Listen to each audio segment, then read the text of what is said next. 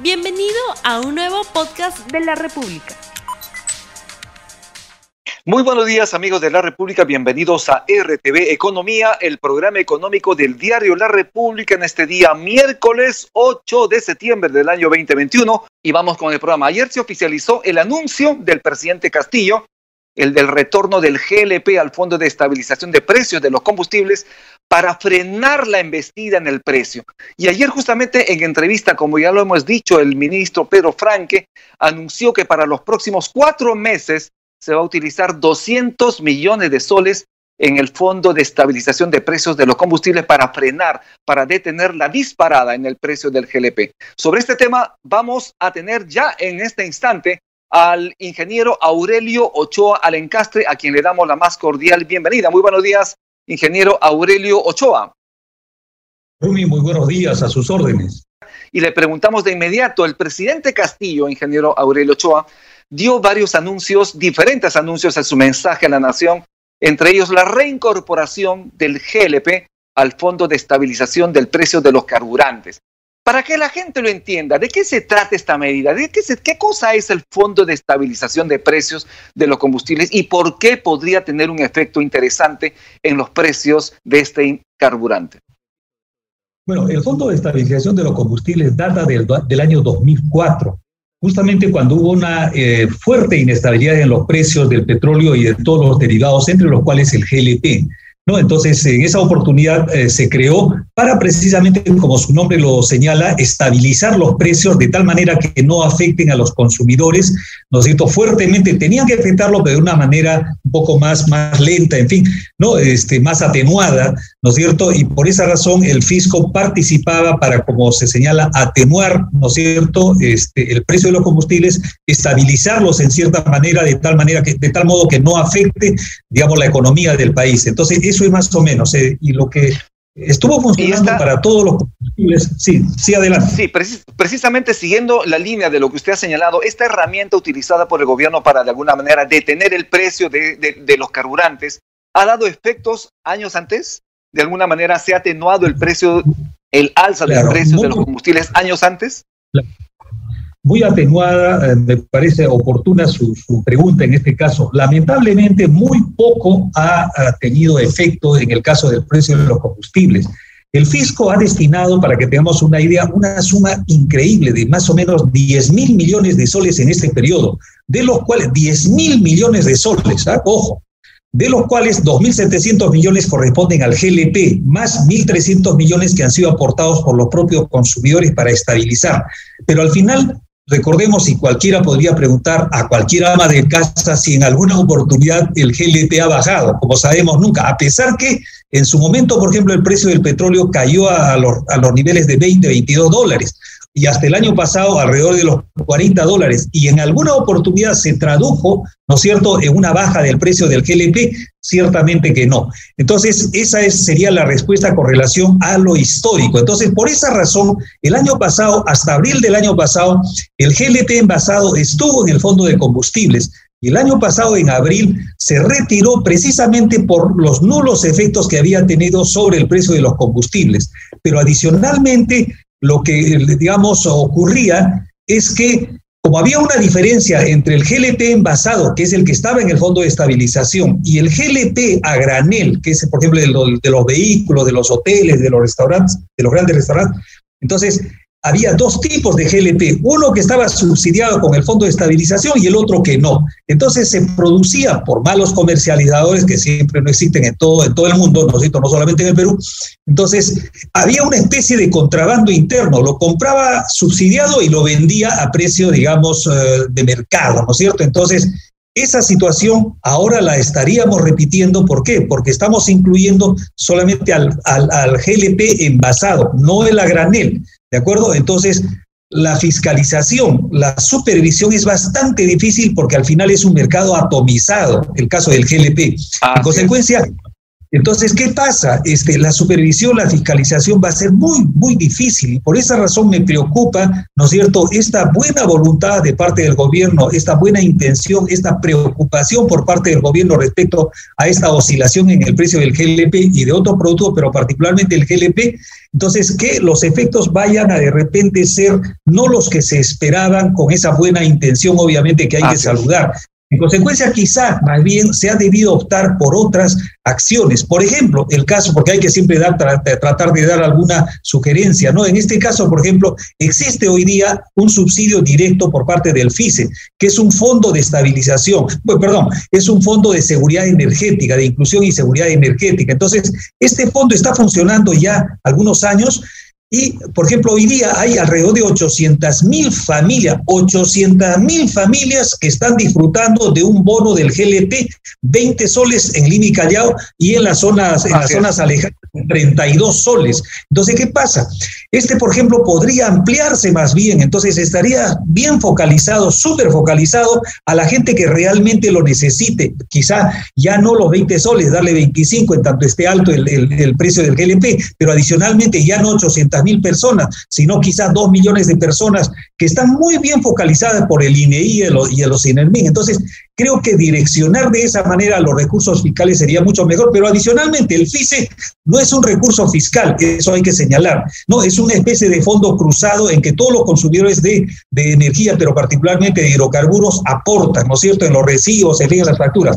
Entonces, ese, por ejemplo, no, no representaría ninguna, ninguna, eh, ningún déficit para la caja fiscal, porque inclusive lo que se ha señalado, los 200 millones, pero en una situación como la que nos encontramos sanitaria, bueno, que para qué vamos a repetirla, es bastante preocupante que se destinen. Como le digo, hay una excelente, digamos, intención, preocupación, pero quizá más bien destinar eso hacia lo que es el fortalecimiento más bien de, eh, del FICE o Inclusive más, hay otra alternativa, comprar, distribuir cocinas eléctricas, la electricidad, eh, eh, hay unas eléctricas de, inducción, comprar a las familias, ¿no es cierto?, necesitados pobres, en este caso una cocina eléctrica, no a GLP, sino cocina eléctrica, y le resultaría el 50% de lo que cuesta un balón de gas. Entonces, esa es una alternativa, mucho más barato, lógicamente, entonces permitiría, digamos, una mejor accesibilidad.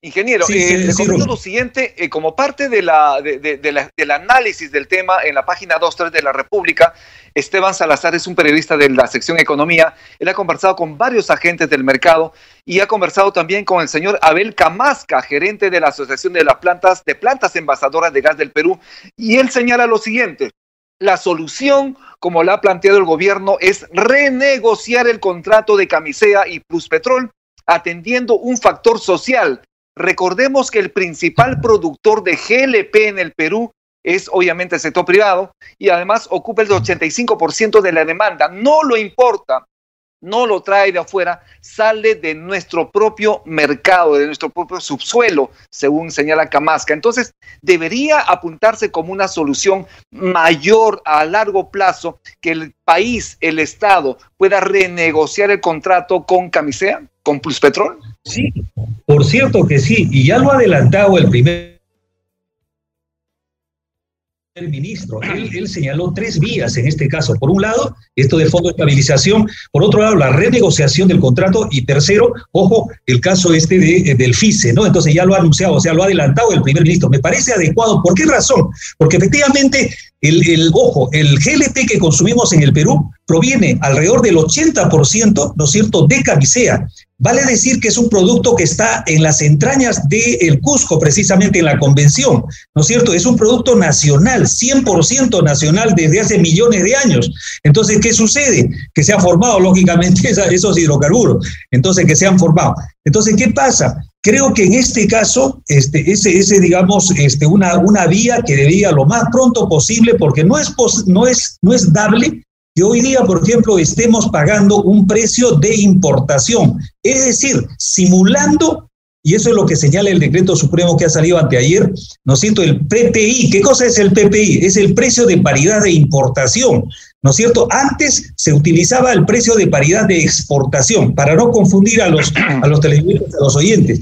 Este precio de paridad de importación es, es la simulación como que nosotros trajésemos los combustibles, entre ellos el GLP, desde la costa del Golfo en Estados Unidos, en el Atlántico atravesar el canal de Panamá y llegar al Callao, cuando en el caso del GLP, por ejemplo, solamente se transporta marítimamente desde Pisco hasta el Callao, de la planta de Pisco al Callao. Lógicamente esa distancia marítima es muchísimo menor que la que viene desde la costa del Golfo en el Atlántico en Estados Unidos. En consecuencia, no podría, no debería, no debe, ¿no es cierto?, en este caso aplicarse una fórmula y esa es la que se va a utilizar para subsidiar a través del Fondo de Estabilización. Entonces, eso, por ejemplo, tiene que corregirse además de lo que usted ha señalado, por ejemplo, de conversar, ¿no es cierto?, de conversar con la empresa para que, digamos, se aplique, lógicamente, una situación como usted la ha señalado, pues es una emergencia, o sea, no podemos estar pagando los platos rotos, en este caso, produciendo, ¿no es cierto?, el 80% de ese GLP ¿Cómo que nosotros lo importásemos? Y cualquiera se pregunta, ¿qué sentido tiene entonces producirlo localmente? Para que tengamos una idea de comparación Chile, que nos comparamos en las partes económicas. Chile, por ejemplo, era el que vendía más caro el GLP alrededor de 15 dólares, ¿no es cierto?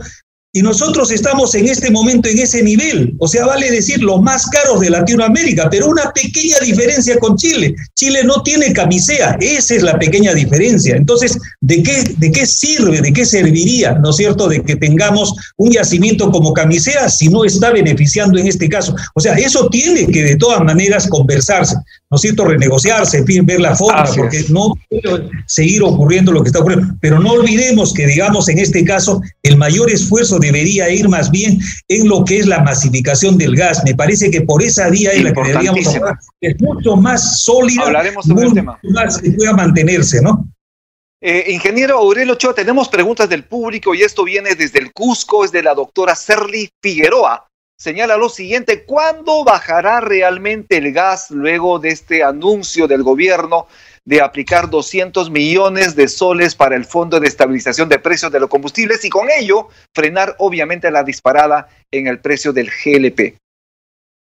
Bueno, debería ya manifestarse, ¿no? Este, se supone que ya desde el al día siguiente de lo que se ha anunciado, pero como vemos, podríamos preguntarle tanto en el Cusco como en cualquier otra parte del país si es que ha bajado algún céntimo, en este caso el GLP, y lógicamente la, la respuesta seguramente será negativa. Entonces hay que esperar la buena voluntad de los comercializadores, porque donde se, hay, donde se hace supervisión es a los productores y a los y a los importadores, más no a los comercializadores. En consecuencia, digamos, no va a poder, precisamente decíamos al inicio, supervisarse la aplicación en este caso de este esfuerzo de la caja fiscal. Ahora 200 millones, no sabemos en cuánto terminará, pero estos iniciales 200 millones que de repente va a ser mucho más, ¿no es cierto? No es que de repente lo más probable, porque al final se ha calculado que cada mes se podría estar gastando entre 100 100 y 120 millones de soles anuales, perdón, mensuales. En consecuencia, bueno, esperemos que algo, algo de todas maneras repercuta. Se, se, señaló que eran entre 10 y 11 soles. Ojalá sea así, ojalá sea inclusive un poco más. Pero la verdad, de acuerdo a los antecedentes históricos desde el año 2004, eso no ha sucedido.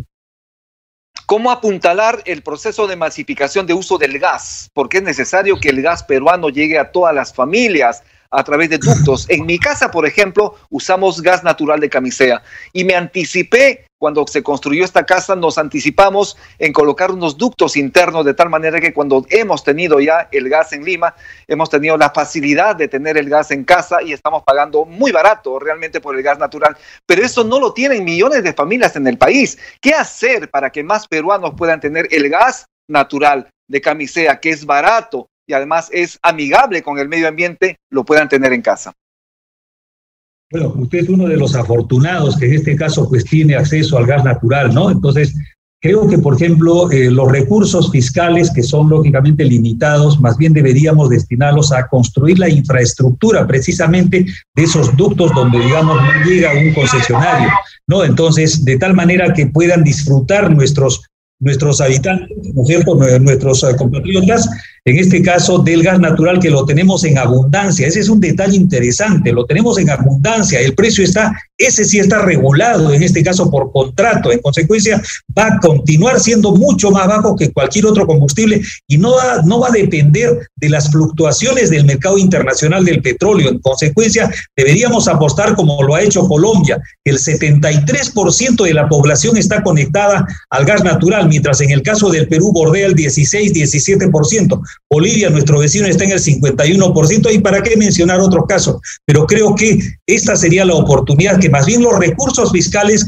vayan destinados precisamente a construir esa infraestructura y utilizar un combustible que lo tenemos en abundancia. Ese es lo interesante. No depende de las fluctuaciones internacionales del precio del petróleo, como sí es el GLP pregunta del público del Cusco y le pido por favor ser bastante concreto. ¿Qué pasará con las empresas que han vendido gas? Mejor dicho, ¿qué pasa con las empresas que venden gas, balones de gas, y que han comprado ese balones de gas a mayor precio? No, simplemente se aplica desde el momento de las nuevas existencias que ellos puedan adquirir de los uh, de las plantas de ventas, ¿no? De, las plantas de envasado. O sea, es obvio lo que ya se vendió, ya eso ya es, ya se supone que ya eso tuvo su ciclo. Entonces, lo que es para lo nuevo, para lo nuevo, el nuevo abastecimiento, el que viene a partir de la fecha de publicación, que ha sido anteayer de este decreto supremo, y como es la, la, entrada en vigencia es al día siguiente, desde el día de ayer, en este caso, el día 7, ¿no? El día 7 de septiembre. O sea, todo lo que se adquiera de, de, lo que digamos venga, lo nuevo, porque seguramente los stocks que ya se compraron a otro precio, pues eso ya no puede ser subsidiado. Bien, eh, ingeniero Aurelio Ochoa, yo le agradezco muchísimo su participación en RTV, RTV Economía. Sus palabras finales, por favor, para despedirnos del público. Bueno, simplemente exhortar en este caso a las autoridades que eh, apostemos por el gas natural, ¿no? Este, apoyemos para esa masificación, para que esa masificación se dé y más bien este, digamos, reorientar la, la exportación que se hace hoy día del 50% de la producción de gas natural, más bien se trate de derivar hacia el mercado nacional. Creo que ese es el esfuerzo. Es un gobierno que recién se inicia y tiene la mejor voluntad, como estamos viendo, para solucionar esta, toda esta temática energética o el de los combustibles en general. Bien, muchísimas gracias, eh, ingeniero Aurelio Ochoa Alencastre, por estar aquí en RTV Economía. Muchas gracias, Ruby, por su, por su importante entrevista en este caso, ¿no? Por uh, todas las, uh, digamos, la forma como se lleva adelante con estas preguntas del público. Me parece muy acertada esa forma de llevar a cabo un programa de esta naturaleza. Gracias. Le agradezco, Gracias, le agradezco nuevamente a través de, de, suyo, también le hago llegar la felicitación y el agradecimiento de todo el equipo de producción de la República de RTV. Muchísimas gracias. Entonces estuvimos con Aurelio Ochoa Alencastre, experto en temas de energía, ex director de Petro Perú y experto, como hemos dicho, también en todos estos asuntos energéticos. Muchísimas gracias. Y con esto hemos terminado RTV Economía el día de hoy. Estamos volviendo el día de mañana a las nueve en punto. Tenga usted presente que debe estar enganchado también a los programas de RTV, la televisión en tus manos. Hasta el día de mañana, tu pananchis, camo, barquecuna, paneicuna, yactamasicuna. Que Dios los bendiga. No olvides suscribirte para que sigas escuchando más episodios de este podcast.